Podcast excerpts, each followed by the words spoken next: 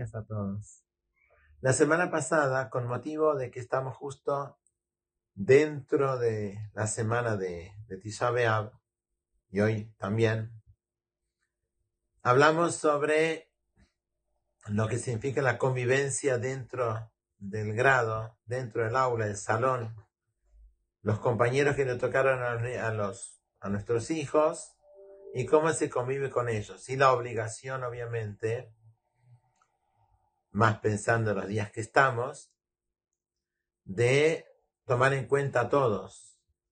Ahabat Hinam, el amor, el cuidado por todos, y explicamos que el amor se expresa aun cuando no fueran los mejores amigos, el ser tomado en cuenta, el saludar a todos, el preocuparse si el otro necesita algo, que eso se puede hacer con todos los niños de, del salón.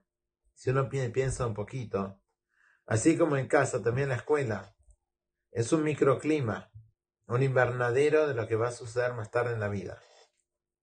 La convivencia ahora con los compañeros es en pequeño lo que va a ser la convivencia dentro del clima de trabajo, el colel, donde esté, cuando sea grande, o la convivencia con los vecinos dentro del edificio donde uno viva, o la comunidad donde uno asista. Y siempre está rodeado de personas que uno no necesariamente eligió y que sin embargo tiene que convivir con ellos.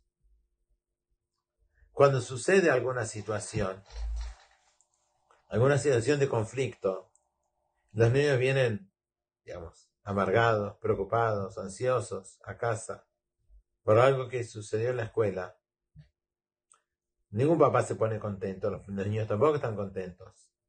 Uno quisiera idílicamente que todos los niños del, aula y del salón se lleven bien. Pero eso no va a suceder, no sucedió nunca y no va a suceder tampoco. ¿Qué hacemos? ¿Nos enojamos? No tiene sentido. ¿Para qué? Si es parte de la vida.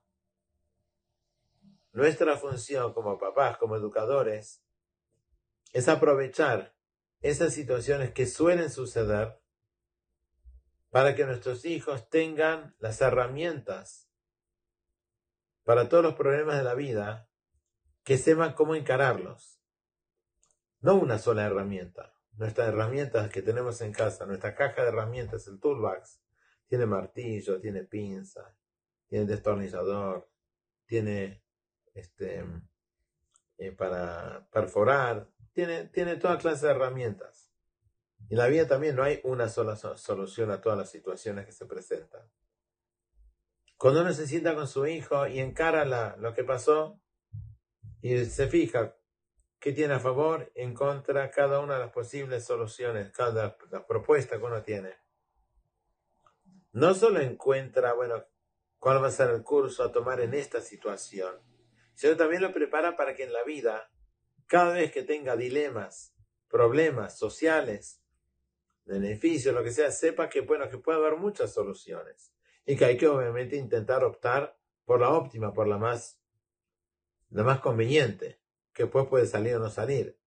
Pero el hecho de poder mismo sentarse a evaluar que cada situación puede tener varias posibles soluciones, sentarse a pensar, tomarse tiempo, no actuar en forma instintiva y en darse cuenta que puede haber varias soluciones, eso mismo es también parte de la educación.